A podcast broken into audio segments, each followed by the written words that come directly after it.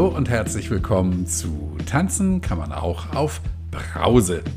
Heute gibt es die 96. Folge mit dem 68. Interview und das habe ich mit Inga geführt. Bevor wir über Inga sprechen, noch ein Gruß für die Unterstützung mit Brause und oder Kaffee. In diesem Fall ist es wieder Brause, selbstverständlich. Und zwar geht der Gruß an Sabine in die Schweiz. Sabine hat mir eine lustige Nachricht geschrieben. Mann, ey, bis ich endlich wusste, wie das geht mit der Brause spendieren. Super Arbeit, die du leistest. Ich höre mich rauf und runter. Das ist gut, Sabine. Ich arbeite daran und bin auf der Zielgeraden. Der Tag kommt und ich werde dein Gast sein. Und darauf freue ich mich schon, Sabine. Wir machen das. Auf jeden Fall. Und nun zum Stargast der heutigen Folge, nämlich Inga. Inga ist 45 Jahre alt und im letzten Jahr hat sich bei ihr endlich der Schalter umgelegt. Von müssen zu wollen. Inga kennt seit vielen Jahren Depressionen und hat wohl inzwischen auch die Ursache entdeckt. Sie arbeitet daran, Vergangenes aufzuarbeiten und durch das Weglassen des Alkohols hat sich allerdings was die Depression angeht, so einiges getan. Wir sprechen über ziemlich viel und unter anderem auch über Baldrian und Ethanol. Da habe ich nämlich was ganz Lustiges rausgefunden. Und dann steigen wir jetzt auch voll ein. Lehn dich zurück, ruckel die Kopfhörer zurecht. Hier kommt Inga.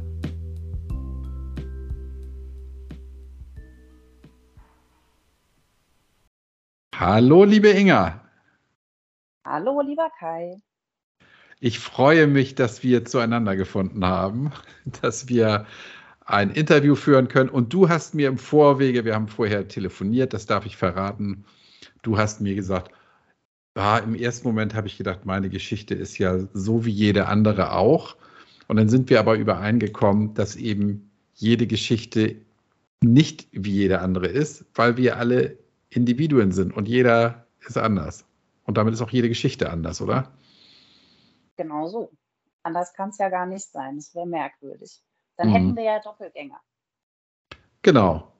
Also genau. ich denke doch, vielleicht, ja, ist es auch für den einen oder anderen interessant, was ich so zu erzählen habe. Ja, erzähl mal was über dich, liebe Inga.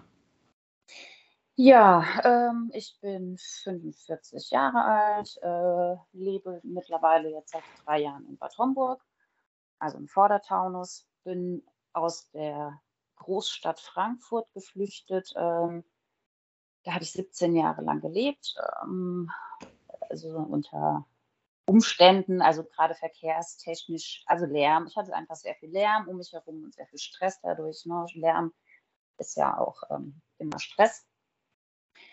Genau, ich äh, habe keine Kinder, ähm, habe nur eine sehr kommunikative Katze. ja, ich arbeite als ähm, Teamassistentin in der Immobilienbranche in Frankfurt eben. So. Und sag doch mal bitte, seit wann trinkst du denn keinen Alkohol mehr? Ah ja, da war ja was. seit dem 17. Juni 22. Drei. Nochmal? 22. Seit 22, 17, okay. 17. Juni 22. Ja, okay. Das, also jetzt ein bisschen mehr als acht Monate. Ja, okay. Wie fühlt sich das für dich an? Super. Das ist der Wahnsinn. Also es ist, ähm, ja, ähm, ich habe auch sehr schon mein, äh, seit meinem frühen Erwachsenenalter, also seitdem ich, also rückblickend, ne, so würde ich sagen, es hat eigentlich schon angefangen, als ich so 18 war, 17, 18, dass ich sehr ähm, mit, mit Depressionen zu kämpfen hatte. Also ich bin, habe so die klassische ähm, wiederkehrende Depression und ähm, ja, und es ist seitdem ich keinen Alkohol mehr trinke, dahingehend ähm, einfach alles so viel besser geworden. Also meine Depression hat sich verbessert, völlig. Also ich würde sagen, im Moment ist sie eigentlich quasi gar nicht da. Ähm, und ja, ich habe eben einfach viel mehr Lebensqualität und ähm, ich bin körperlich viel fitter und ähm, ja, aktiver und könnte da jetzt noch ganz vieles aufzählen, aber wir haben ja auch noch ein bisschen Zeit. Genau, da kommen wir ja vielleicht noch zu, nach der Einleitung. Genau. Ja, okay. ähm, Depression, sagst du, wann, wann tauchte die für dich das erste Mal auf? Also eigentlich, als ich, ähm, als ich zu Hause ausgezogen bin, wurde mir das, also es war mir damals noch nicht bewusst, dass es eine Depression ist. Ich habe nur gemerkt, es geht mir ganz komisch. Ich hatte ähm, so, eine, so eine tiefe Trauer die ganze Zeit und, und ähm, ja, war antriebslos und, und sowas alles. Und habe das aber einfach so hingenommen ne, und habe halt weitergemacht.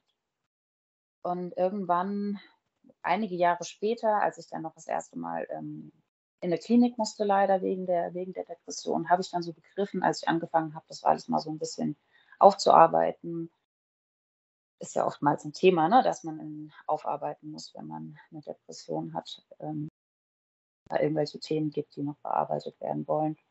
Und da habe ich dann eben festgestellt, dass es ja wirklich eigentlich schon angefangen hat, als ich eben zu Hause ausgezogen bin, also so 18 Jahre alt war. Mhm.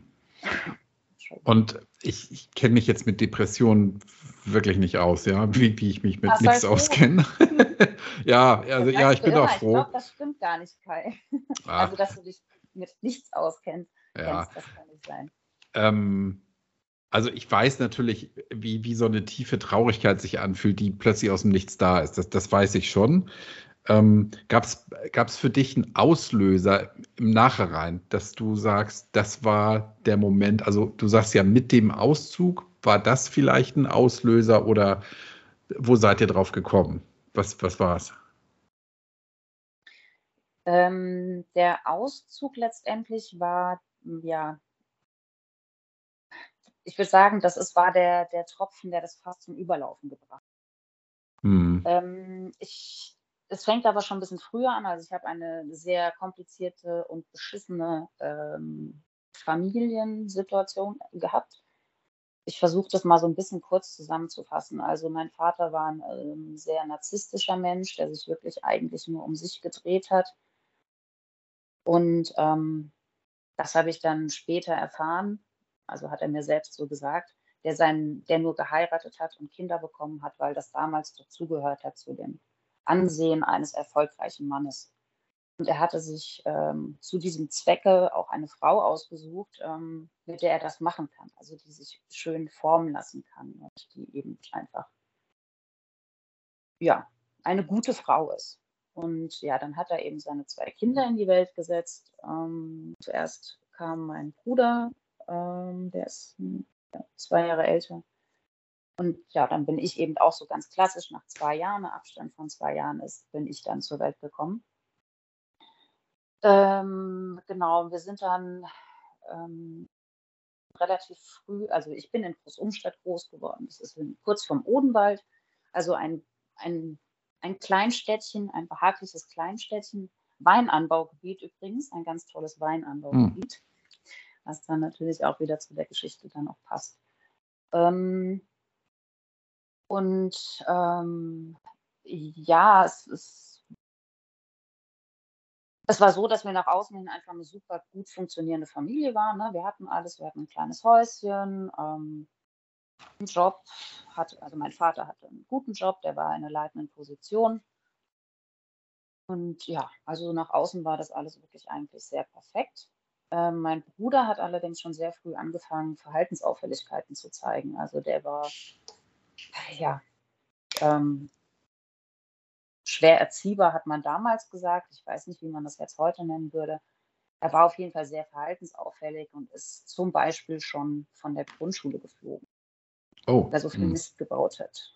Und ähm, so ging das halt die Jahre immer weiter durch. Ähm, also, dass er äh, immer wieder von, von Schulen geflogen ist oder von der Schule geflogen ist, dann teilweise eben in so betreuten Wohnen war und ähm, ähm, also er war einfach immer so Mittelpunkt quasi unserer Familie, ne, hat einfach die ganze Aufmerksamkeit auf sich gezogen, dadurch, dass er eben so Probleme gemacht hat.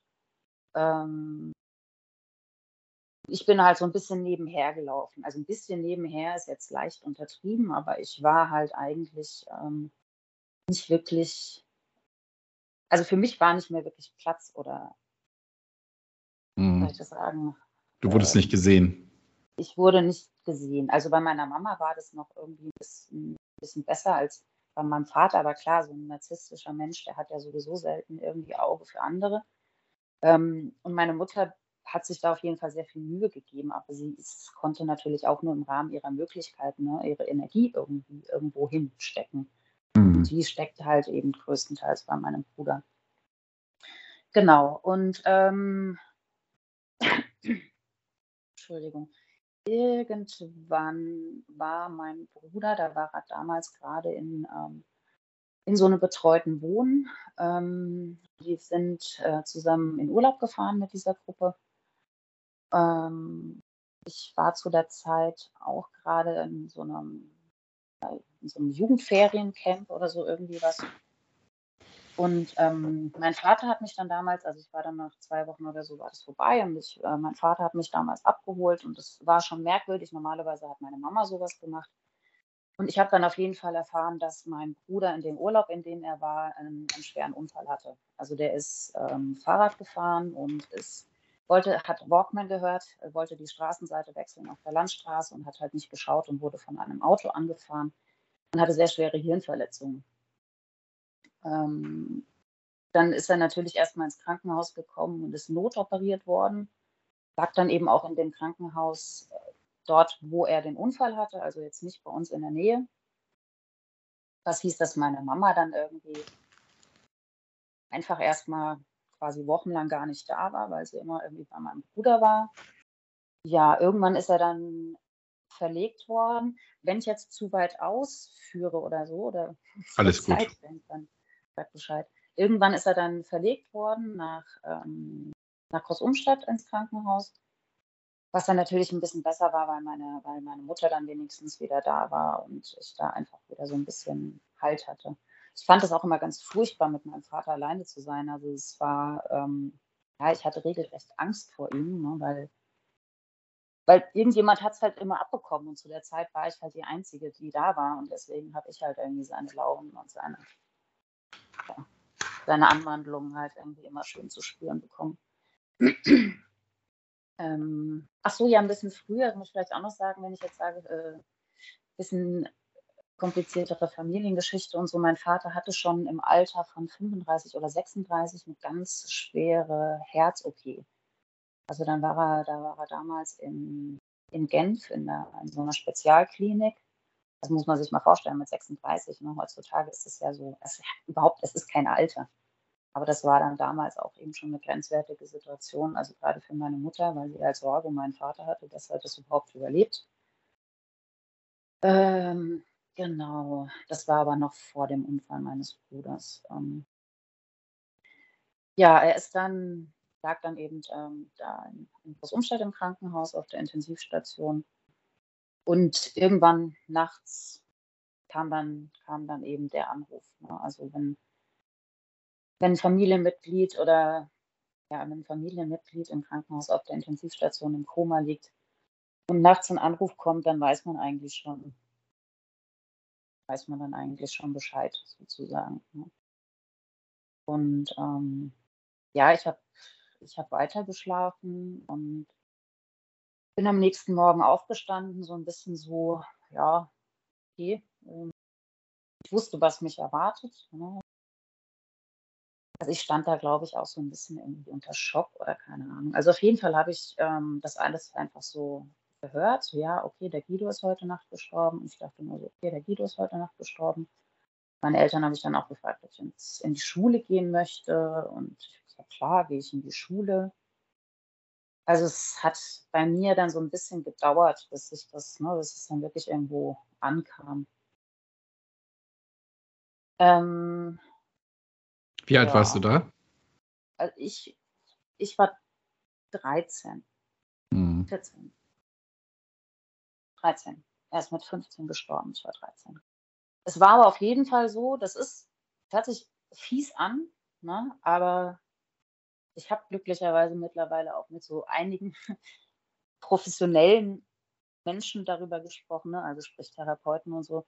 Es ist wirklich so, dass ich ein Stück weit froh war. Also weil, also froh, naja, also so, ich, ich war so ein bisschen befreit, ne? weil, ja, weil da jetzt auf einmal ein bisschen Raum war, der halt vorher eben nicht da war, ne? für mich eben. Mhm. Und mein Bruder war eben auch zu mir immer sehr fies. Also der hat mich, ne, der hat mich an jeder, also bei jeder Gelegenheit getriezt und, und, und, und verprügelt und oh, also es war schon, war schon mit ihm halt auch so insgesamt ein bisschen anstrengend, ja. Genau, dann, ähm, ach so, als meine, ähm, als meine Oma, meine Lieblingsoma, ähm, also die Mutter meines Vaters, von dem Unfall meines Bruders erfahren hat, hat sie einen Herzinfarkt bekommen und ist dran verstorben. Das war auch noch in der, in der Zeit. Hat sich denn das, das Verhältnis zu deinen Eltern danach verändert? Hm, das ist eine gute Frage. Also zu meinem Vater sowieso nicht. Ich glaube zu meiner Mutter schon. Es wurde, es wurde ähm, tiefer, intensiver. Also ich habe schon immer eine gute Beziehung zu meiner Mama, aber da haben wir, glaube ich, dann einfach nochmal so ein bisschen so einfach zusammengehalten ne? und uns gegenseitig mhm. ja, Trost gespendet und sowas alles. Mhm. Genau, also ich versuche es jetzt doch noch mal ein bisschen kürzer zu fassen. Ähm, mein Vater kam, ist irgendwann dann auch mal wegen einer ähm, psychischen Geschichte in die Klinik gegangen. Da war ich dann, glaube ich, ah, wie alt war ich denn da? Da war ich 17. Ja klar, da muss ich 17 gewesen sein, genau. Und ähm, meine Großtante ist zwischenzeitlich auch verstorben. Die hatte in Großumstadt mittlerweile gelebt, nachdem ihre Schwester, das, mein, das meine Lieblingsoma war, verstorben war ist sie zu uns gezogen, also nach Großumstadt. Und äh, mein Vater war dann eine Zeit lang in der Klinik, ähm, hat damals dann auch die Frührente eingereicht, also dass er nicht mehr arbeiten musste. Und hat uns dann aus, also ich sage jetzt uns, also meiner Mama und mir gesagt, dass er aus der Klinik nicht mehr nach Hause kommen wird, weil er seit zwei Jahren eine Freundin hat, mit der er jetzt ein neues Leben anfangen möchte. Und die Freundin war, ähm, meine Eltern hatten befreundetes Ehepaar, also so die besten Freunde meiner Eltern. So die jeden, äh, jeden Sonntag haben die miteinander Doppelkopf gespielt und die Frau dieses Ehepaars war halt die Freundin meines Vaters. Hm. Genau, also er ist dann, ähm, er ist dann direkt aus der Klinik dahin gezogen. Ja, stimmt. Ich überlege so, wann das war. Genau, es war äh, drei Tage vor meinem 18. Geburtstag, dass er das verraten. Genau, so war das. Ja, und dann bin ähm, dann haben wir das Haus verkauft, was dann halt alles so ansteht. Und dann bin ich mit meiner Mama in eine Wohnung gezogen. Ja, genau, da habe ich dann drei Monate mit ihr noch gelebt. Bin dann in eine ganz große WG gezogen, mit in so eine große Doppelhaushälfte. Wir haben da damals zu acht gelebt. Mhm. Genau. Und da fing dann, also da fing es dann so an, dass es mir nicht gut ging. Also dass ich so gemerkt habe, hier ist irgendwie alles nicht in Ordnung. Deine mhm. Frage zielte irgendwann mal darauf hinaus, wie du wolltest wissen, wie Depressionen sind. Ne? ob du, ob du eine Idee hast oder ob ihr mal rausgekriegt habt, woher die kommen, die Depressionen. Jetzt hast du ja einen großen Bogen gespannt, was für mich dann die Vermutung naheliegt, dass, das, dass die da geboren wurden. Also mit dem schwierigen Verhältnis zu deinem Vater, dem Tod deines Bruders, der ja zu dir auch immer fiese war, und dem wenigen Platz, den du in eurer Familie eingenommen hast. Habe ich das so richtig genau, zusammengefasst? Ich wollte, genau, ich wollte damit eigentlich sagen, es ist wahrscheinlich ein Stück weit aus einem traumatischen Erlebnis entstanden. Mm. Oder aus einer, vielleicht einer, äh, einer, Summe äh, von traumatischen Erlebnissen. Genau, dass daraus eben eine mm. Depression mm. entstanden ist. Und für mich ist das, äh, ist das wieder so, ein, so, ein, so eine Geschichte. Ähm, jeder geht ja auch mit Trauer und Wut und sowas anders um. Und ich glaube, ganz, ganz wichtiger Punkt, ja. Also da habe ich gut reden, weil ich das auch irgendwie nicht richtig gemacht habe. Aber ein ganz wichtiger Punkt ist, sich Leuten anzuvertrauen und über solche Themen, auch wenn die einen vermeintlich in dem Moment nicht, nicht berühren, zu sprechen und, und damit man solche Dinge verarbeiten kann. Mhm. Ja, weil sich das nämlich dann irgendwann manifestiert und dann ausdrückt in Depressionen oder in mhm. irgendwelchen Süchten mhm. oder ja, dann weißt ja. du irgendwann gar nicht mehr, was, was war denn da, ja? Ja, ich war mhm. depressiv, warum? Ja, weiß ich gar nicht. So, und du hast ja mhm. jetzt eben eine Geschichte erzählt, die ja im Grunde genommen alles, all die Punkte bringt, die einen so in den, in die Traurigkeit treiben können, ne? Und du hast ja. es offenbar ja. auch nicht richtig, nicht richtig verarbeitet damals dann, oder? Genau, also es war, wäre natürlich an, ähm, es wäre natürlich toll gewesen, wenn nach dem Tod meines Bruders wir als Familie das alle irgendwie äh, aufgearbeitet hätten. Also mhm. was heißt aufgearbeitet, ne? wenn wir darüber gesprochen hätten ne? und, und zusammen getrauert hätten. Aber das war überhaupt kein Thema. Bei uns wurde da nicht mehr drüber gesprochen. Also mhm. es war kein Thema. Ja, ich weiß aber eben auch, dass in, in anderen Familien, ja, das ist jetzt vielleicht ein schwacher Trost, aber dann wird drüber gesprochen, aber einzelne Familienmitglieder nehmen das dann nicht an. Die wollen das dann nicht hören. Ja, die wollen dann, nee, nee, ist doch alles gut, die wollen dann mit ihrer Geschichte alleine sein. So. Mhm. Also, selbst wenn ihr drüber gesprochen hättet, ist es nicht ein Garant dafür, dass es dann anders geworden wäre. Ja, vielleicht hättest nee, du den dicht gemacht ja. und, und gesagt so, naja, jetzt, jetzt ist er halt nicht mehr da, so und mhm. egal, so. Mhm. Ja, aber ich finde, es ist auch immer so, ähm, soll ich sagen, sinnbefreit darüber, zu über, also darüber nachzudenken, was wäre gewesen, wenn, weißt du, wenn wir damit anders umgegangen wären. Ja. Oder wie auch immer, ne? Natürlich es, es, ändert jetzt nichts an der Situation. Es ist einfach alles so gekommen. Und ich habe natürlich ziemlich viel, also später da noch ziemlich viel drüber äh, mhm. geredet. Und ich denke, ich habe ähm, ja eben schon auch noch getrauert und, und sowas alles getan. Mhm. Aber das war auf jeden Fall ja einfach ja dieser der Beginn meiner ja, depressiven Geschichte sozusagen. Ja, und jetzt möchte ich mal eleganten Haken schlagen ja. Ähm, depressive Geschichte. Wann ging denn das mit dem Alkohol los? Das hat äh, ein bisschen gedauert. Also Alkohol äh, grundsätzlich. Ich habe, ähm, also ich bin, wie ich schon gesagt habe, äh, Großumstadt ist ein Weinanbaugebiet.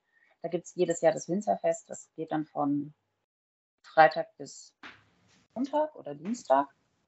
Da war natürlich früher ganz klar da. Also da gab es die ersten Kontakte einfach so mit Alkohol. Ne? Das war auch Wie alt warst normal, du da? da ähm, ich glaube, das erste Mal auf dem Winzerfest was getrunken habe ich mit 15. Mhm. Oder 16 erst. Naja, okay. Also du warst also, noch relativ warst, jung. Ich war noch relativ mhm. jung, genau. Aber ähm, war jetzt nie irgendwie ganz besonders toll für mich oder so irgendwie, was ich das dann cool fand oder mhm. ja. Dann frage ich anders, wann hast du denn begonnen, aus heutiger Sicht. Zu trinken? Nee, ähm, den Alkohol zu instrumentalisieren, um bestimmte Dinge damit zu erreichen. Das war, glaube ich, wirklich erst äh, spät 2000, 2009. Stimmt das, was ich da jetzt gerade. Also mit, mit Anfang 30 denn so, oder? Ja.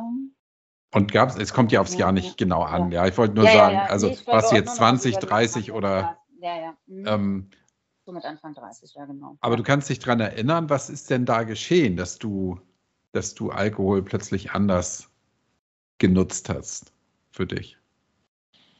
Also ich würde gar nicht sagen anders genutzt, sondern da habe ich ihn erstmal überhaupt genutzt. Also da habe ich überhaupt irgendwie angefangen, ah. Alkohol zu trinken. Ja. okay. also mhm. eigentlich nie, ne? Alkohol, nee, war, war nicht meins. Musste ich nicht mhm. haben. Ich fand das immer total, ich fand das eher ein unangenehmes Gefühl, dieses betrunken werden und dann so, ne, irgendwie nicht mehr so Herr seiner Sinne zu sein und so. Irgendwie, keine Ahnung. Und da, äh, da habe ich dann schon äh, auf diesem Grundstück gelebt, ne, von dem ich jetzt eben erzählt habe, mhm. also wo ich da eben diese 17 Jahre in Frankfurt gelebt habe. Und da fing das auf einmal an, dass man, da habe ich dann bei, eine, bei meinen Nachbarn irgendwie mal ein Glas Rotwein getrunken. Und da fand ich das dann auf einmal ganz toll, so dieses, dieses Schummrige und so, dass man, ne, ja, mhm. dass, es so irgendwie bewusstseinsverändert ist, keine Ahnung. Ja. Und dann habe ich das einfach irgendwie weitergemacht. Also ab und zu einfach irgendwie Alkohol getrunken. Und ähm, es wurde dann bei mir aber auch relativ schnell irgendwie mehr, weil ich, weil ich das anscheinend irgendwie toll fand. Ne? So und dann mhm. jetzt zu der Zeit.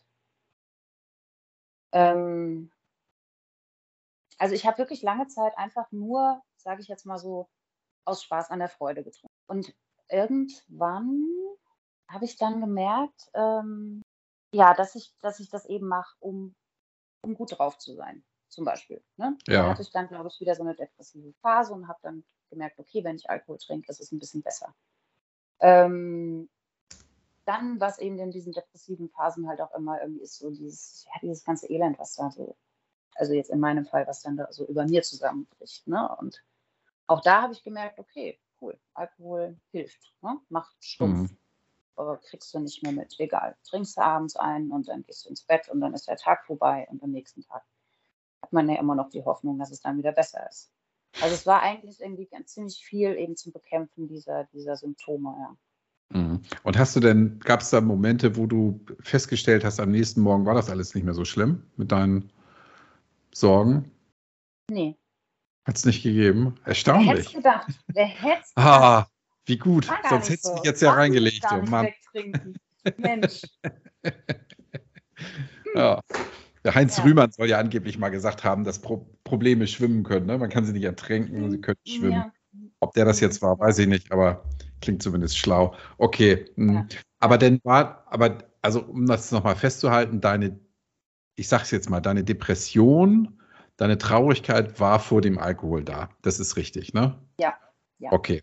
Und dann hast du den Alkohol genutzt, um deine Traurigkeit zu um vergessen. Das wegzukriegen. Genau, um das einfach nicht Mhm. Ja. Und hat sich, das, hat sich das dadurch verändert? Also meine ich jetzt ernst, ja? Ist, das, ist es dadurch schlimmer geworden oder ja. gleich? Ja, schlimmer geworden? Es ist, einfach, es ist einfach schlechter geworden. Noch viel mhm. schlechter, mhm. ja. Also kann ich jetzt halt auch sagen, wo ich merke, wie es ist ohne. Ne? Ja, ja, ja, natürlich, genau. Mhm. Alles irgendwie rückwirkend betrachtet. Ja. Habe ich in dem Moment nicht, nicht wahrgenommen oder nicht wahrnehmen wollen oder so irgendwie was. Mhm. Dann hast du, hast du denn mehr getrunken mit der Zeit? Mhm. Ja. Mhm. mhm. Bei welchen ich Gelegenheiten? So äh, Gelegenheiten ist gut. Ich, ähm, bei mir war jeden Tag Gelegenheit. Ah, also ich habe mhm. wirklich jeden Tag getrunken. Und ähm, äh, als ich noch in Frankfurt gewohnt habe, hatte ich da noch nicht so ein, sage ich jetzt mal, so, ein, so ein, so ein ähm, bestimmtes Maß an dem, was ich trinke. Da habe ich dann auch mal äh, weil der ganze Hof hat es auch irgendwie hergegeben. Ne? Da war ja, wie gesagt, dieser Club und da war halt auch unter der Woche offen und da waren dann die Jungs, die da gearbeitet haben und dann gab es da hier mal einen Schnaps und da mal einen Schnaps. Also da habe ich bestimmt dann halt auch einfach mal unter der Woche eine Flasche Schnaps getrunken oder so. Mhm. Und ähm, genau, aber da habe ich einfach noch nicht drauf geachtet, wie viel ich trinke. Ne? Da war das einfach noch nicht so, da habe ich mir noch nicht so Gedanken darüber gemacht, was ich denn eigentlich hier gerade so betreibe. Ja. Das, kam dann erst, als ich, als ich hierher gezogen bin. Wie, wie war das mit der Arbeit dann? Nächsten Morgen, wenn du so abends lustig unterwegs warst? Ja, äh, suboptimal. Also ich bin natürlich nicht aus dem Bett gekommen. Ich bin schon immer eine Eule, aber das hat es natürlich nicht besser gemacht. Ne? Also ich bin schwer aus dem Bett gekommen, war natürlich auch nicht unbedingt so leistungsfähig und so aufnahmefähig. Manchmal, wenn ich so einen richtigen Kater hatte, habe ich natürlich nur darauf gehofft, dass der Tag schnell vorbeigeht.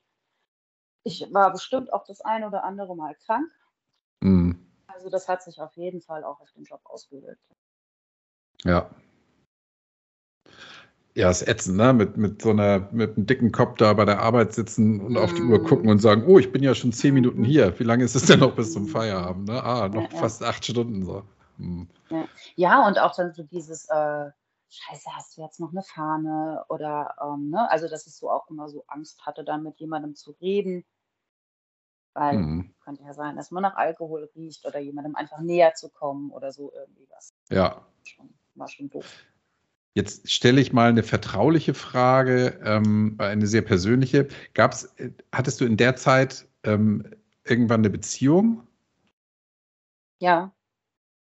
Wie hat sich das denn darauf ausgewirkt, dein A, deine, deine Depression und B, deine, deine Trinkerei? Wie war das?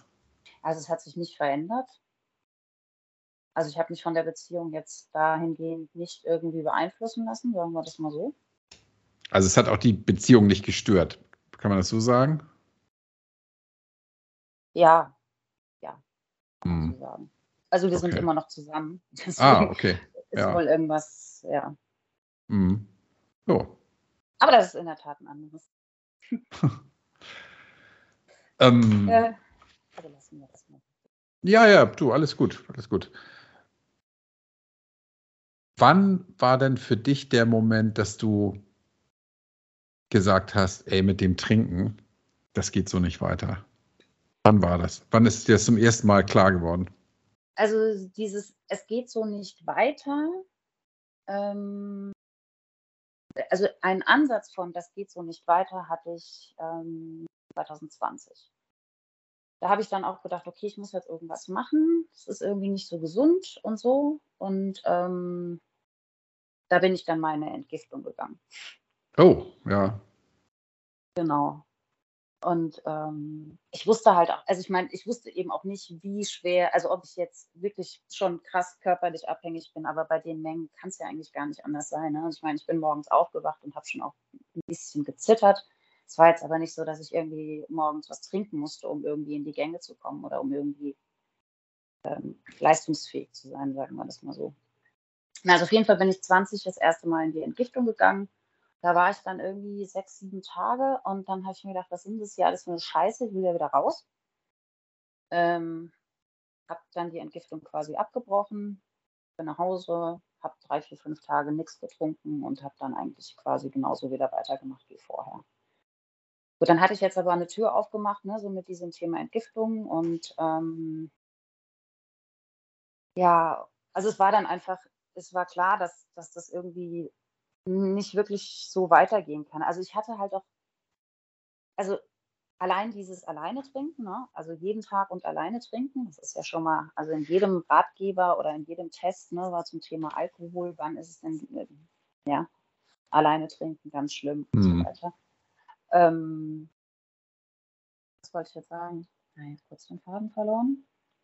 Entgiftung, dann weiter getrunken. Entgiftung, dann weiter getrunken. Ja, genau. Also ich habe halt irgendwie gemerkt, das geht nicht. Das, das ist, das kann irgendwie nicht sein. Und ich habe mir natürlich auch Sorgen um meine Gesundheit gemacht. Ne? Also ähm, klar weiß man, ist das alles nicht so wirklich, wirklich gut für den Körper. Ich habe es ja auch gemerkt, ich hatte keine Kondition mehr, keine Kraft. Ich habe früher sehr viel Sport gemacht und ähm, ging alles irgendwie einfach nicht mehr. Und dann habe ich ähm, 2021 habe ich das dann noch mal ein bisschen professioneller aufgezogen sozusagen. Also ich bin zur Suchtberatung gegangen und habe mit denen zusammen dann einen Antrag auf eine Reha gestellt, also eine Langzeittherapie. Und ähm, die wurde dann wurde auch genehmigt, 15 ganze Wochen. Ich gedacht, yay, geil. Also natürlich nicht, ne? Ich hatte keine Lust, irgendwie 15 Wochen irgendwo quasi weggesperrt zu sein. Ähm, ja, bin dann wieder in die Entgiftung, das war Voraussetzung und bin dann in die in diese Langzeittherapie und, äh, habe da aber nach zwei Wochen gesagt: „Das geht nicht.“ Also, es hat hinten und vorne nicht gepasst. Ich hatte eine Therapeutin, mit der ich mich null verstanden habe. Ich war in einer Gruppe, in der ich mich furchtbar unwohl gefühlt habe. Also, ich habe mich einfach 14 Tage lang furchtbar unwohl gefühlt. Und mhm. dann bin ich da bin ich da raus. Ich war ja noch krankgeschrieben und habe stattdessen danach ähm, es ging halt auch nicht nur um den um den Alkohol, das war ja eben diese Geschichte bei der bei der Langzeittherapie. Es ging halt eben auch viel um Depression. Also, es musste halt muss bei mir auch eben diese Depression behandelt werden, ne? Also, es waren Ja. zwei Geschichten, die natürlich auch nicht unabhängig voneinander zu behandeln sind.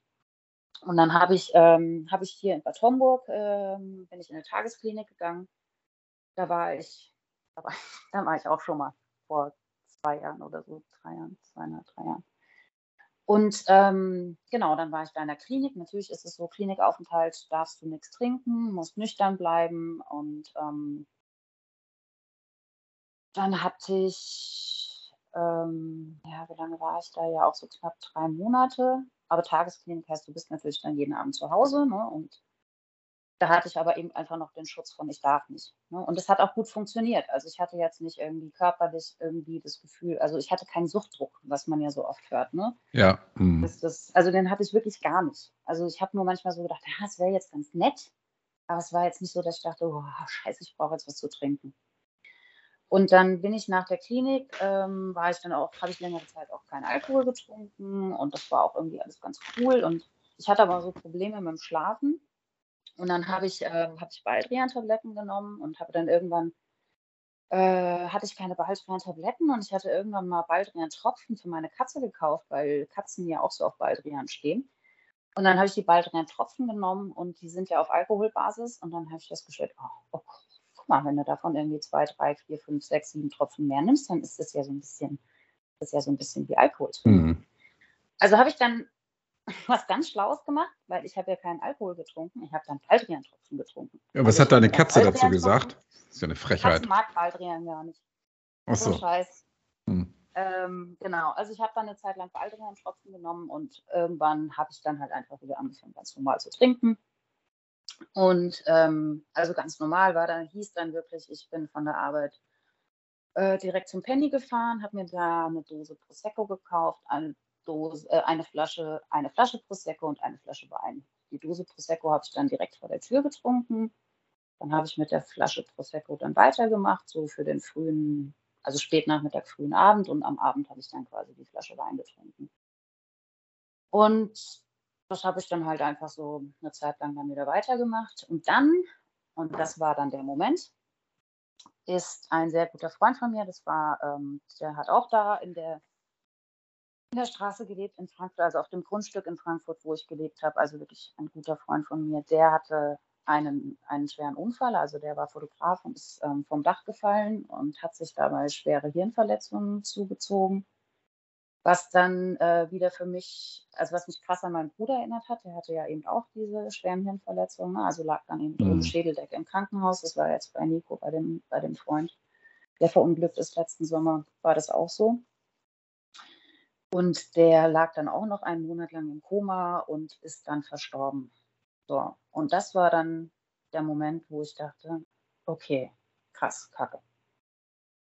Ähm, also so dieses, ähm, ich versau mir freiwillig mein Leben, ne, mit so einem Scheiß.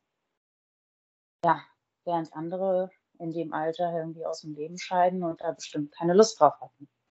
Ja. Hm. Jetzt muss ich mal ganz kurz atmen. Ja, natürlich. Alles gut.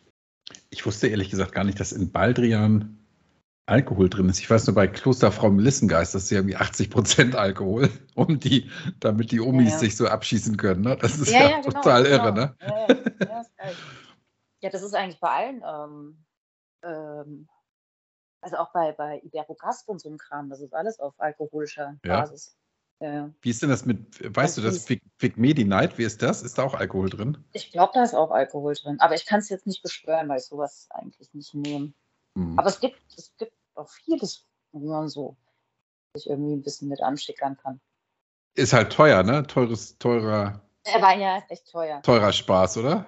Und ich weiß nicht, ob die sich nicht eine Zeit lang gewundert haben. Also ich habe immer bei DM eingekauft, meine Baldrian-Tropfen, warum die Baldrian-Tropfen auf einmal so gut gehen. genau. Ständig den Bestand leer gekauft. Ähm, genau, und also das war dann auf jeden Fall ne, letztes Jahr im Juni, also am 1. Juni war die Beerdigung und dann hat es bei mir irgendwie anscheinend noch ein paar Tage gedauert und dann habe ich irgendwie von einem Tag auf den anderen wirklich beschlossen, ich lasse das jetzt. Ich trinke Mhm. jetzt nicht mehr. Habe mir jetzt auch keine Zeit gesetzt, so nach dem Motto, wie lang, ne? sondern ich habe einfach gesagt, so, jetzt. Habe dann mir Ja. die, die, App, die App runtergeladen. Welche App hast du dir runtergeladen? Eigentlich, ich habe gleich drei. Ich habe die, ich müsste jetzt nachgucken, geht aber nicht, weil ich dich auf, auf, dem, auf dem Telefon Ja, ja, klar. Also auf jeden Fall Mhm. diese klassische Sober-App und Ja. also wo man halt einfach schön sehen kann, wie lange man schon geschafft hat quasi.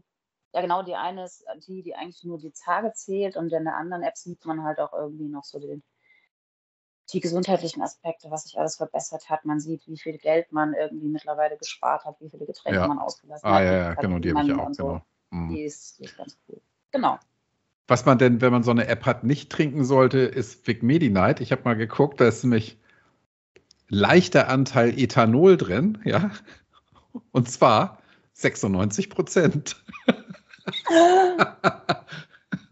oh. Ich habe nämlich immer gesagt, oh, so Vic Medi Night und Vic Vaporub in der Kombination, das ist wie Knüppel auf dem Kopf. Jetzt weiß ich auch warum. Jetzt weiß ich, genau. Ja. Oh, 96 Prozent Ethanol.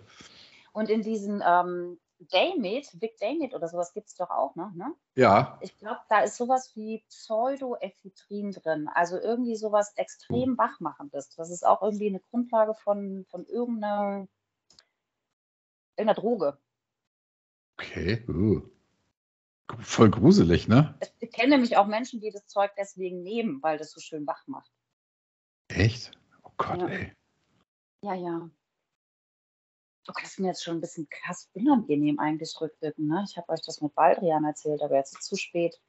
Du, ähm, das ist ja gut zu wissen, ja. Und dieses Ethanol, das steht auf dem Beipackzettel. Das ist total ab, abstoßend, oder? Ähm, ja, du, ich meine, es ist doch gut, dass du es gesagt hast. Also schlecht, dass du es gemacht hast, aber also, dass du das Zeug getrunken hast und deiner Katze weggenommen hast. Ja, Aber- das ist nämlich das Gemeine. Die Katze. Ähm, ähm, jeder, der, der da, also jetzt möglicherweise ein Alkoholthema hat, weiß, Finger weg vom, Ja, ja, ja. von den Katzendrinks, ne? Also und, und auch von diesem Vic Medi-Night. Meine Güte, ey. Ja, und auch von Iberogast. Und ähm, es gibt auch so diese Bitterliebe-Tropfen, die so gut für, für die Verdauung sind und wohl auch helfen, wenn man ähm, so Süßigkeitenliebe hat, Schokoladenlust und so. Okay. gibt es Bitterliebe-Tropfen und die sind auch auf alkoholischer Basis. Die gibt es aber zum Glück auch ähm, in Mädels, heißen sie dann. Da ist dann kein Alkohol drin. Ja. Okay. Ja, Ah, gibt, gibt, schon, gibt schon schräge Sachen, ne? Also ich habe mal, Mhm. als ich mal ähm, eine Zeit lang wirklich, wirklich schlecht drauf war, da hat mir mal ein Kollege empfohlen, ich solle, ähm, ich solle nehmen, nämlich, ähm, wie heißt denn das Zeug nochmal? Wo man so? Licht, Johanniskraut, genau, wo man so lichtempfindlich von wird, ne? Das habe ich dann auch gemacht und das hat mir auch echt geholfen. ist doch gut. Jetzt hatte ich keine echten Depressionen, ich hatte einfach Liebeskummer, massiv. Ähm, aber das hat mir echt geholfen. Also, Ja, ja, das soll, das soll ja auch wirklich, wirklich ganz gut helfen. Darf man nur nicht nehmen, wenn man, äh, ich glaube, wenn man schwanger, oder nee, Quatsch, wenn man die Pille nimmt, wenn man nicht schwanger werden will. So war das. ja, das war bei mir zu der Zeit, glaube ich, nicht so. Ja, aber Nee, war das nicht so? okay, das, das ist ja, Was naja, hast du jetzt denn? fürs nächste Mal, ja. Ja, weiß ich Bescheid. Und also du hast für dich, ähm, du hast für dich beschlossen, jetzt trinke ich nichts mehr, weil du gesehen hast, okay, ich schmeiß mein Leben weg und andere, die ihr es gern behalten wollten, können das nicht. Mhm. Hm. Also das war der, der ausschlaggebende Grund. Ja, verstehe. Hm. Und dann habe ich aber auch eben ganz schnell gemerkt, was das eben bei mir auslöst oder was, ne, wie es mir einfach geht ohne den Ja. Alkohol. Also ich möchte noch mal eine Frage stellen und zwar, du hast ja gesagt, du warst in der Tagesklinik und du hast, warst mal zu einer Entgiftung. Da kann man ja nicht Mhm. einfach hingehen und sagen, ich hätte hier gerne mal ein Zimmer, geben Sie mal einen Schlüssel. Ähm, wie funktioniert denn das? Oder wie hat das bei dir funktioniert? Meinst du jetzt in der Klinik oder in der Entwicklung? Ja, also du, das ist ja meist ein riesen, ein riesen Aufwand, überhaupt da bei Tagesklinik so einen Platz zu kriegen, oder? Kann man da einfach so hin? Nee, nee, da kann man nicht einfach so hin. Also normalerweise, ähm, also du brauchst auf jeden Fall eine Überweisung natürlich oder eine Einweisung, heißt es in dem Fall in der Klinik, vom Arzt. Ne? Das ist, Mhm. aber die ist ohne Probleme einfach vom Hausarzt zu bekommen. Ah, okay. Also ich bin, als ich das erste Mal da in der Klinik war, ich habe einfach angerufen und habe halt gesagt, so mir geht's nicht gut und ich bräuchte halt irgendwie Unterstützung. Und dann wird, wurde ich in dem Fall, ich denke, das ist in anderen Kliniken nicht anders, erstmal zu einem Gespräch eingeladen. Dann kommt man auf eine Warteliste. Und die ist zum Glück jetzt nicht so furchtbar äh, lang, wie man, wenn man auf der Suche nach einem Therapeuten ist. Da wartet man ja mittlerweile irgendwie sechs, sieben, acht Monate oder so, Mhm. bis man da einen Platz bekommt. Also ich hatte da, glaube ich, das erste Mal, weiß nicht, so vier, fünf Wochen gewartet. Ah, okay. Und jetzt beim zweiten Mal ging es ein bisschen schneller, weil sie mich ja A schon kannten, weil sie meine, meine Geschichte einfach schon kannten. Und weil ich ja eben aus dieser anderen Klinik gerade raus bin, also weil es halt einfach gerade auch so eine etwas besondere Situation war, bin ich da relativ schnell untergekommen. Verstehe. Und Entgiftung ist also wirklich noch einfacher. Da rufst, ja, da rufst du auch an und sagst, Leute, ich muss jetzt ne, irgendwas tun. Und auch da ähm, da kommst du rein, sobald du einen Platz hast. Und da war ja Entgiftung normalerweise, also jetzt die, die ich kenne, das, die geht 10 bis oder 10, 14 Tage, ne? nicht länger als 14 Tage. Das heißt, du Mhm. bist eigentlich auch ziemlich schnell da drin. Ja. Und es ist, die machen, es gibt aber auch so Notzimmer, also hier in der, in der Ruhrmark in Oberursel, die haben auch, ähm, ich glaube, ein oder zwei Notzimmer. Also wenn jetzt wirklich ne, was ganz krasses ist, dass du meinst, du musst jetzt irgendwo hin, dann kannst du da auch einfach hinfahren. Also Ja, verstehe, ja. nicht Mhm. selber vielleicht, Taxi oder so irgendwie was, aber Ja, das, das geht auch. Mhm. Ja. Und man kann da, das finde ich übrigens auch ganz toll, noch ganz kurz erwähnen, kannst du auch zur Prävention hin. Also wenn du merkst, okay, also ne, ich trinke eigentlich nicht mehr, aber ich merke, das ist gerade brenzlig und es könnte passieren, das kann man sich da auch irgendwie mal für eine Woche einquartieren, damit man einfach wieder so ein bisschen in die Spur kommt und wieder gestärkt in der Tagesklinik? in der Entgiftung. Ach, okay. Mhm. Wow. Ich glaube, da bekommt man dann auch mal zu Gesicht, was einem blüht, wenn man eben wieder Ja. anfängt. Ne? Ist vielleicht auch ganz Mhm. heilsam für manche. Ne? Als du denn für dich beschlossen hast, nichts mehr trinken zu wollen, ähm, fühlte sich das denn anders an als die Male, als du in der Entgiftung warst und, und zu dieser, ja? Ja. Weil ich, also ich glaube, so richtig wollte ich das einfach noch nicht, als ich da in den Entgiftungen war. Anscheinend, Also ja. in der, in der ersten auf gar keinen Fall. Ja, in der zweiten, ja, ja. Ja, da war es auch eher so getrieben von, ich muss, ne? Ich muss irgendwie gucken, dass es besser wird. Aber es war nicht, ich will. Mhm. Das ist der entscheidende Unterschied. Ne? Also Ja. ich muss und ich will, ist eben himmelweiter Unterschied, wenn es darum Ja. geht, irgendwelche Süchte einzubremsen. Genau. Ne? Mhm. Ja. Als du den Entschluss ge geschlossen hast, so ich trinke jetzt nichts mehr, wie war das so die erste Zeit für dich? Also das größte Pro Problem, in Anführungsstrichen, was ich erst. Hörst du mich noch? Ja, ich höre dich. Mhm. Gut, ich hatte gerade so ein Piepen. Ich hatte Angst, dass mein Headset gerade äh, von uns gegangen ist. Ähm, also ich habe ja sehr viel Zeit einfach auch mit dem Konsum verbracht. Ne? Also ich bin Mhm. ja nach Hause gekommen und habe angefangen zu trinken. Also war dann jetzt auch erstmal so ein bisschen die Frage, was machst du denn jetzt stattdessen? Glücklicherweise habe ich ja im Sommer aufgehört zu trinken und ich wohne hier an einem ganz tollen, ähm, in einer ganz tollen Gegend am Naturschutzgebiet, an einem Bach, am Wald. Also ich bin einfach dann ganz viel spazieren gegangen. Mhm. War dann irgendwie jeden Tag ja, bestimmt so drei, vier Stunden unterwegs. Und, ähm, und war dann halt einfach auch zufrieden und war dann auch geschafft, ne? konnte dann eben auch schlafen. Also ähm, so waren halt so die, die ersten Tage, aber es war von Anfang an nicht so, dass ich dachte, also dass ich gekämpft habe, ne? so von Tag zu Tag Mhm. durchgekämpft habe. Mhm. Es war wirklich einfach so, okay, das ist jetzt so und ähm, ja, es war einfach irgendwie kein Thema. Es war dann so. Ich trinke jetzt nicht mehr. Du hast es nicht in Frage gestellt. Ja. Mhm. Gab es denn seitdem noch mal so Momente, wo du denkst, gedacht hast in der Vergangenheit, oh, wie schön war das noch, als ich noch getrunken habe? Mhm. Ne? Nee. Okay. Und jetzt beschreib bitte noch, war. ja, jetzt beschreib bitte noch mal, wie sich das mit deiner Depression verändert hat. Es ist so, dass ich in den, in den letzten Jahren, sage ich jetzt mal, quasi, also in den letzten zwei, zwei drei Jahren, quasi nichts, ähm, nichts mehr gefühlt habe. Ne? Ich hatte wirklich, ich war völlig emotionslos, völlig antriebslos, ähm,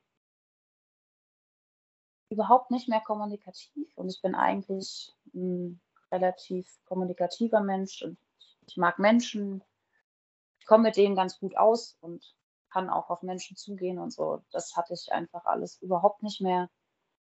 Ähm, ich bin eigentlich auch ein sehr kreativer Mensch. Das war auch komplett weg. Also Mhm. ich konnte mir nicht ansatzweise vorstellen, sowas zu machen, wie mich an die Nähmaschine zu setzen und was zu nähen oder so, ne? Was ich früher gerne gemacht habe. Ich war sogar mal selbstständig und habe sowas gemacht. Also es war einfach, da war nichts mehr von dem, was mich eigentlich ausmacht. Und Mhm. halt eben dieses komplett emotionslos. Das ist eben auch das, was man sich wohl schwer vorstellen kann, wenn man nicht selbst irgendwie schon mal in einer Depression gesteckt hat. Ne, dass man einfach nichts fühlt. Also du fühlst keine Trauer, du fühlst keine Freude, du fühlst einfach nichts. Ach so, okay. Oh. Hm. Also das ist dann, so war das in meinem Fall. Ich glaube, das ist dann auch wirklich, wenn es ganz schlimm ist, dass du einfach so komplett, wenn, wenn, wenn überhaupt keine Emotionen mehr irgendwie, dass du überhaupt keine Emotionen mehr fähig bist. Ja, und das hat sich dann wirklich langsam und stetig wieder, hat sich das gebessert. Also irgendwie ähm, habe ich so gemerkt, dass, dass ich wieder anfange, so ein bisschen mehr zu reden und ähm, auch das Gefühl hatte, ich werde wieder sicherer beim mhm. Reden. Und dann, ja, dann kam relativ früh auch die Lust wieder was ähm, körperlich zu tun. Also ich habe dann angefangen, wieder Yoga zu machen, irgendwie jeden Morgen. Und, und dann kam auf einmal, habe ich meine Nähmaschine da so stehen sehen, habe mir gedacht, boah, ich hätte jetzt eigentlich voll Lust, mal wieder was zu nähen. Also so kam es so nach und nach einfach so, ne? Irgendwie gefühlt alle zwei, drei Tage kam dann wieder was Neues dazu, wo ich mir dachte, boah, ja, geil, Bock drauf. Lebensfreude. Äh, ja, ja, ja. Mhm. Und ich habe wirklich, also gerade im, im Sommer, ich würde mal sagen, so nach den ersten zwei, drei Wochen, ne, ähm, hat es mich so richtig, diese Lebensfreude, diese Freude so richtig gepackt. Ne? Ich war draußen und, ah, und es war so, boah, yay, ist das alles schön. Und das hatte ich einfach jahrelang nicht. Ne? Das, mhm. Ich, ich konnte es auch am Anfang noch nicht so richtig glauben, ne? dass, dass das jetzt, und dass das vielleicht auch ein Zustand ist, der jetzt ein bisschen anhält und dass das nicht nur ein Moment ist, ne? sondern dass das jetzt einfach auch mal so ein bisschen so bleibt. Ja. Ja, einfach wirklich wieder Lebensfreude, Lebensqualität, auch Lust irgendwie aufs Leben. Und ich habe das Gefühl, mein mein Blick für die Dinge hat sich wieder verändert. Ne? Also, dass ich einfach viel, viel mehr wahrnehme und, und ähm, mich an kleinen Dingen freuen kann. Also zum Beispiel irgendein Vogel, der dann hier vorm Fenster vorm Haus sitzt und irgendwie rumpickt. Oder ich habe auch eine ganz andere Beziehung zu meiner Katze. Das ist total verrückt.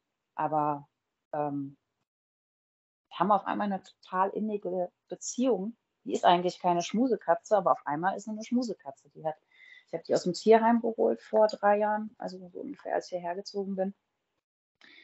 Und die hat vor, äh, ich glaube, drei, vier, fünf Wochen das erste Mal auf meinem Schoß gesessen. Also ich glaube schon, die hat das auch gemerkt. Ne? Also Katzen mhm. sind oder Tiere reagieren natürlich irgendwie auf sowas. Erstaunlich, ja die Beziehung zu meinem besten Freund ist wieder super, super viel besser geworden. Das war sie also nicht immer. Nee, war zwischenzeitlich einfach eher so ein bisschen eingeschlafen, weil ich halt auch nichts zu erzählen hatte, ne? Und mhm. nicht reden wollte. Und also das ist halt auch wieder die Kombination eben aus dieser Depression und dem Trinken. Ja. Dann ab einer gewissen Uhrzeit, ne, ruft mich bitte nicht an. Also der hat dann jeder gehört, dass ich getrunken habe. Das wollte ich ah, okay. natürlich auch nicht. Was hast du denn in der Zeit gemacht, wenn du getrunken hast? Außer trinken? Ja, ich habe ein bisschen Fernsehen geguckt. Viel irgendwie Zeit am Handy verbracht. Einfach so, ne? Mhm. Zeit, soziale Medien. Gummikup habe ich ganz viel gespielt. Ich finde das, das ist ganz interessant, was du gesagt hast. Ja, du hattest ja auch nichts zu erzählen. Und es ist ja eben so, wenn man nur zu Hause sitzt und aufs Handy oder in die Glotze starrt, dann findet das Leben einfach woanders statt, ja. Mhm, genau. Das ist, ja, ähm, und selbst wenn man von einem schönen Spaziergang erzählt, ist das allemal wertvoller, als zu sagen, ich habe drei Stunden mit meinem Handy gespielt. Ah, interessant, erzähl mal. So, hm. Was man von einem Spaziergang alles erzählen kann, das ist ja Wahnsinn. also möglicherweise. Ne? Ich, ich zum Beispiel, ich für meinen Teil, nehme immer ein Fotoapparat mit. Und ich gehe oft spazieren, ja. Die letzten Wochen nicht, weil es hier eigentlich immer nur geregnet hat in Hamburg. Aber ähm, mache ich immer, heute auch wieder. Dann mache ich fünf, sechs Fotos, ja, gucke mir die nachher an, freue mich oder denke, nö, das hättest du anders machen können oder es war halt doch irgendwie alles nur grau in grau. Aber dann habe ich Ja. zumindest was für mich gemacht. So, das finde ich irgendwie schön, ja. Und selbst wenn du dir nur Blätter anguckst oder ein Häschen, Ja. das da lang hoppelt oder so, es ist einfach, ja, man macht was, man ist in der, im Leben. Genau, und du gehst ja auch dann mit ganz anderer, einer ganz anderen Wahrnehmung durch die Welt, ne? Also du So, achtest dann darauf, was kann ich denn jetzt, was ist denn hier, also du siehst schöne kleine Dinge, die du dann gerne festhalten willst oder achtest da vielleicht schon ein bisschen drauf, was lohnt sich denn hier zu fotografieren und so. Ja, ich Genau. habe natürlich mein Handy auch immer dabei. Ich mache das auch ganz viel. Ich finde es auch so toll, wie sich dann, ich weiß nicht, ich gehe ja viel spazieren, ich gehe eigentlich jeden Tag spazieren. Und ich finde es so toll, wie sich die, ähm, die Natur verändert, ne? wie es so jeden Tag irgendwie anders aussieht. hm. Also sind auch so Sachen. Ja, und, und wenn es nur durchs Licht ist, ja, selbst, also hier ist es jetzt, wir wohnen ja auch jetzt direkt in so einem Naturschutzgebiet, das ist alles im Moment eher trostlos. Aber wenn das Mhm. Licht denn anders fällt, ist es auch jeden Tag anders. Ja, ich finde das schön. Ja. Hast du denn, hast du dir irgendwelche Ziele gesetzt, was jetzt deine Nüchternheit angeht? Wie lange du Ähm, nichts trinken willst oder? Also ich habe mir jetzt kein Ziel gesetzt. Ich habe jetzt nicht, also ich habe nicht gesagt, ich will nie wieder was trinken, aber ich habe so langsam das Gefühl, dass es halt darauf hinauslaufen wird. Hm. Weil ich, äh, ich habe auch überhaupt, also dass ich keine Lust habe, habe ich ja schon gesagt, ne? Aber dann war das dann, ich war irgendwann mal bei einem Freund und da stand eine Flasche Rotwein auf dem Tisch. Und dann habe ich da dran gerochen und es war so, uah. Ich habe gerne Rotwein getrunken, aber das hat mich so richtig, das hat mich so richtig geekelt. Ähm, dann ist es auch noch so ein bisschen so, ja, wenn ich jetzt, also angenommen, ich würde sagen, wir haben jetzt zum Beispiel im Sommer ein Klassentreffen geplant, ne? Denke ich mir auch, okay, ja, das, das, ist echt doof. Also vor allem kann es auch echt anstrengend werden, wenn man da nichts trinken kann aus so einem Klassentreffen. Hm. Aber dann kann ich ja auch immer noch gehen. Und dann irgendein ein, ein Freund von mir meinte dann auch, ja, vielleicht kannst du dann ja mal eine Ausnahme machen. Ich habe mir gedacht, nee, also für sowas mache ich keine Ausnahme. Ich zerschieße mir doch auch nicht meine bis dahin 365 Tage mindestens Statistik. Ja, stimmt, da habe ich auf jeden Fall dann ein Jahr voll, weil das nämlich am 10. Juni sein wird. Zerschieße ich mir doch nicht für einmal, einmal, wo ich weiß, es, es bringt doch nichts. Also, Naja, der Punkt ist ja, selbst wenn du es könntest, ja, ähm, dann ist die Wahrscheinlichkeit, dass du danach wieder in alte Muster verfällst, ja sehr, Ja, sehr groß. Ne? Also Ja, es geht ja nicht nur um die App, sondern es geht ja tatsächlich darum, was danach denn passiert. hm, Nämlich, dass du aus deiner Geschichte heraus, ja, liegt der Verdacht einfach nahe, dass du dann wieder anfängst zu trinken. Mhm, ja. ja, und das Suchtgedächtnis ist halt echt nicht zu verachten. Ne? Also Nee. von daher, nee, lasse ich das einfach irgendwie jetzt auch erstmal. Erstmal. Hm. Ja, erstmal heißt für mich ja, eigentlich, ich will nicht mehr trinken. Also Mhm. ich Okay.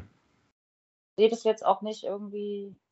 Also ich will jetzt, also ich sage erstmal, erstmal, ähm, wenn ich jetzt sage, ich will nie wieder trinken, das stimmt zwar auch, Das klingt sehr groß, ne? so ein, ja, genau, genau, sowas wollte ich sagen. So dieses, ja, genau, es klingt sehr groß. Wenn ich, wenn ich meinem Sohn sage, leg mal dein Handy weg und spiel nicht mehr, und der sagt, ich, ja, Papi, ich spiele jetzt erstmal nicht mehr, ja, das heißt für mich, okay, wenn ich mich umgedreht Okay, habe, habe das Handy wieder in der. Hand, ja. Deshalb bin ich da immer sehr du aufmerksam bei solchen. so, Deshalb ist erstmal für mich immer, naja, bis keiner guckt. Aber gut, ich habe das verstanden. Du bist auch erwachsen. Bei dir ist das anders. Also erstmal soll auf jeden Fall nicht heißen, dass du dich umdrehst. Ja, nee, ich, ich bin- will ich- einfach nicht mehr. ja. Ich will einfach nicht mehr. Und ich, ich, ich feiere das noch echt so oft auch morgens, ne, dass ich mir denke, wie geil das ist, ne? Fit zu sein, nicht verkatert zu sein. Ja, ich stehe auf einmal früh auf. Nee, ja, das soll bitte Mhm. diese Lebensqualität bleiben. was sagen die anderen dazu, dass du nichts mehr trinkst? Also es, ich, ich glaube, sie sind alle ziemlich stolz, muss ich mal so sagen, auf mich. Sagt jetzt auch keine, ach komm, ne, trink doch mal einen oder so, Mhm. irgendwie was. Auf keinen Fall. Ähm, also ich war jetzt seitdem auf einer Party, also nur meine erste Party ohne Alkohol.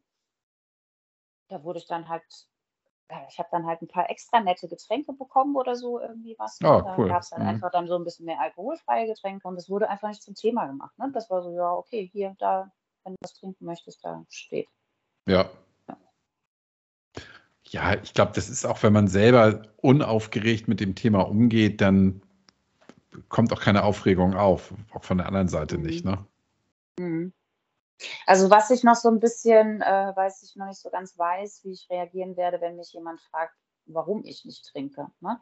Weil ich war ja vorher schon, also das ist eher ungewöhnlich, dass ich nicht trinke, ist ja klar. Ähm,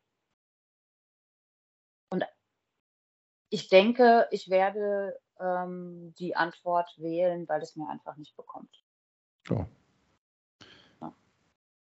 Also ja, Profi-Tipp, sei vorbereitet, ja. Das kann immer nicht schaden, Ja. vorbereitet zu sein. Und gerade bei solchen Fragen ähm, musst du dich ja nicht irgendeinem unangenehmen Gefühl aussetzen, weil dir in dem Moment nichts Schlaues einfällt. Und wenn du sagst, falls es mir nicht bekommt, ist das Aussage genug, ja. Ja, ja, ja eben. Und wenn dann jemand sagt, warum denn nicht? Ja, mein Gott, darum nicht, ja. Ist halt so.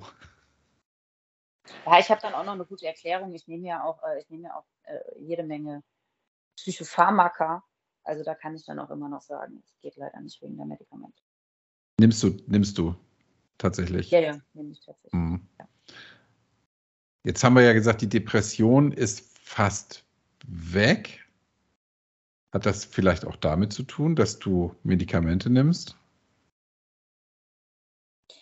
Die Medikamente habe ich schon, habe ich schon länger genommen. Mhm. Und da, also die habe ich jetzt in der, beim letzten Klinikaufenthalt bekommen. Also da ging es auf jeden Fall schon einen Ticken besser. Ähm, aber das Ausschlaggebende ist für mich ganz sicher der Alkohol. Mhm. Okay, also, du hast auch. eine richtige Mhm. Veränderung.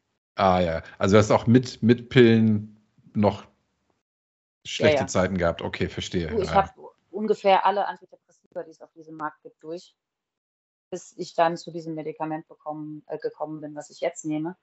Und das war wirklich das Erste, was so ein bisschen geholfen hat. Und jetzt ohne Alkohol geht es mir um Längen besser. Also liegt das schon sehr nahe, dass es wohl auch viel mit dem Trinken. Selbstverständlich. Was ich sehr, sehr spannend fand, war der Aspekt, den, äh, den Herbert in den Raum geworfen hat. Mit der Geschichte des Darms und des gesunden Darms und wie man sich Mhm. dann, ne, also dass der Ja, ja, ja. Ja auch, auch nah beieinander liegen. Und da habe ich dann auch nochmal gedacht, so, das war auch nochmal so ein Aha-Moment. Da ich dachte, ja, stimmt, da ist bestimmt auch was dran. Da habe ich Mhm. mir doch direkt das Buch Darm mit Charme nochmal hervorgeholt. Das wollte ich mir doch nochmal irgendwie zu Gemüte Ah. führen. Ja. Weil da Uh, ja da kriege krieg ich schon wieder Zucken im Unterleib, weil ich nämlich auch denke, ich müsste meinem meinen Organen auch mal irgendwie was Gutes tun, mein Gedärm. bin, ich, bin ich ja Ja. sehr nachlässig, ehrlich gesagt. Aber gut. Naja, was willst du denn da großartig machen? Du kannst dich halt irgendwie gesund und, und ähm, ballaststoffreich und sowas alles ernähren und du kannst, äh, naja, Herbert Kann kann, ich, ja. glaube ich, bessere Tipps geben. Ja, ja, ja, das stimmt. Ist er, ja, genau. Hast du recht. Ja, cool. Also ich finde das, ähm, ich finde das spannend, diesen, diesen Zusammenhang zwischen Depression und Alkohol. Ja, bei dir ist es jetzt im Gegensatz zu bei vielen anderen, war erst der, die Depression da, dann der Alkohol. Und also fast lustigerweise ist es jetzt dann ohne Alkohol besser als offenbar auch vorher ohne, oder? Ja, Gut, jetzt hast du ja aber auch, da sind wir jetzt gar nicht drauf eingegangen, du hast ja auch selber viel an dir gearbeitet in der Zeit. ja, Ne? ja, ja, ja, ja. Hm. Also ich, ich denke, dass es mit der Depression, ah ja, das ist aber auch echt nochmal, wie du das, wo du gerade so sagst, ne, dass es mir jetzt ohne Alkohol trotzdem besser geht als früher mit Alkohol. Naja, aber Inga, du hast ja, du hast mir ja gesagt, dass du auch an den an Themen gearbeitet hast. Ja, Ja, Und das ist natürlich Genau. äh, auch ein, ein Prozess, ja, das ist ja nicht auf Knopfdruck, sondern ähm, ich denke, das spielt ja ganz, einen ganz, ganz wesentlichen ähm, auch de, dem in die Karten, dass es dir besser geht, weil du eben Dinge aufarbeiten konntest und, Ja, ja, und ja, für genau. dich anders, anders beleuchten kannst, ne, als das früher der Fall war. Ja, genau. Ja, genau. Also das meine ich nämlich auch, dass die Depression einfach auch sehr viel durch die, durch die ganze Therapie und so weiter irgendwie besser mhm. geworden ist. Jetzt noch durch die Unterstützung der Medikamente, was auch nicht zu vernachlässigen ist. Und dann eben der, ähm, ja, jetzt die Abstinenz plus eben auch die körperliche Aktivität. Also das ist auch irgendwie nachgewiesen, dass körperliche Aktivität ähm, förderlich ist bei Depressionen, also gerade bei einer leichten Depression oder so irgendwie was.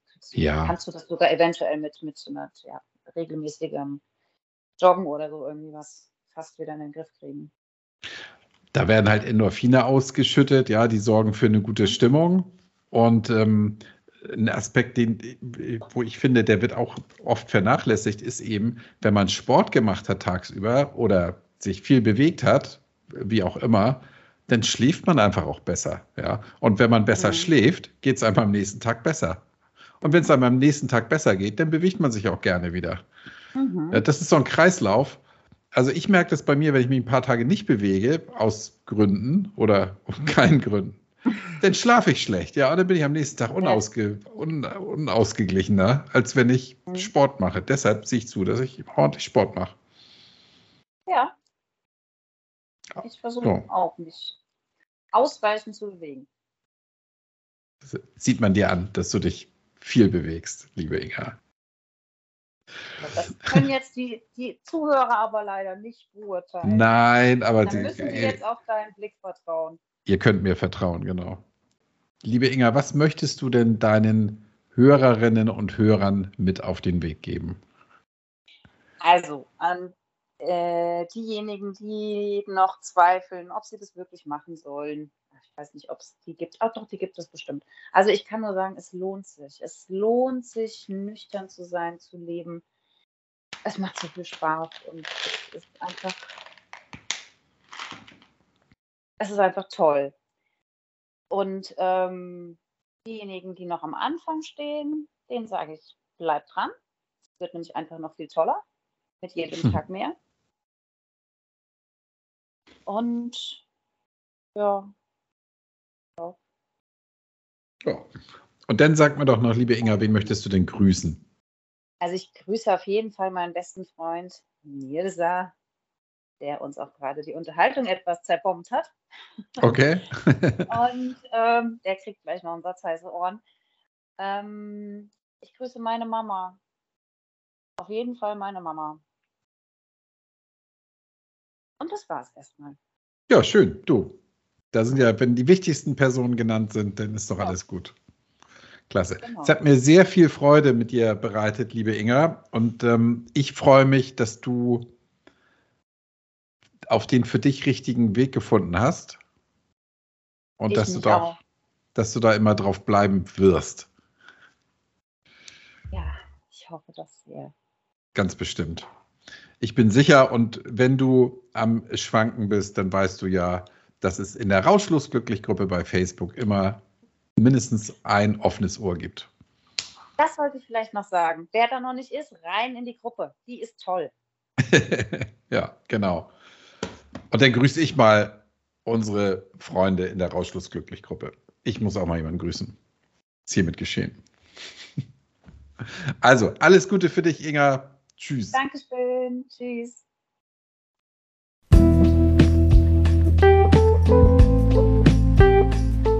Und das war das Gespräch mit der lieben Inga. Vielen Dank, liebe Inga.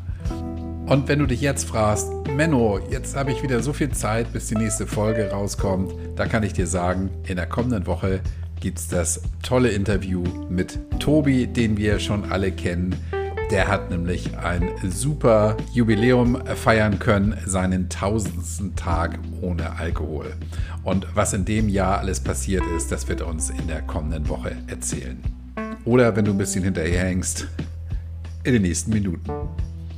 Wenn du meine Arbeit unterstützen möchtest, dann kannst du mir gern einen Kaffee oder eine Brause ausgeben über den Link in der Beschreibung bei buymeacoffee.com und wie du inzwischen sicherlich mitbekommen hast, ewige Dankbarkeit und eine Erwähnung im Intro sind dir gewiss. Und ich verspreche hoch und heilig, ich kaufe mir keine Cola Zero mehr und ich trinke auch nicht mehr die billige Cola Zero von Lidl. Ich bin tatsächlich gerade dabei, mir das Zeug abzugewöhnen, weil ich dadurch dann im Nachgang wirklich ein bisschen weniger Zucker zu mir nehme. Und das tut mir auch ganz gut. Wenn du deine Geschichte teilen möchtest, dann melde dich gern bei mir oder wenn du deine Geschichte aufschreiben möchtest, dann schick sie mir und dann wird sie im Rahmen von Deine Story veröffentlicht. Das verspreche ich. Jede Geschichte, die mir zugesandt wird, wird veröffentlicht. Es sei denn, die Geschichte ist komplett versaut oder weiß ich auch nicht. Also schick sie mir und ich bin sicher, sie wird veröffentlicht weil ich ja auch nur anständige Hörer hier habe. Das weiß ich doch. So, und das war's für heute. Freu dich auf die nächste Woche und bis dahin denk immer dran, tanzen kann man auch auf Brause.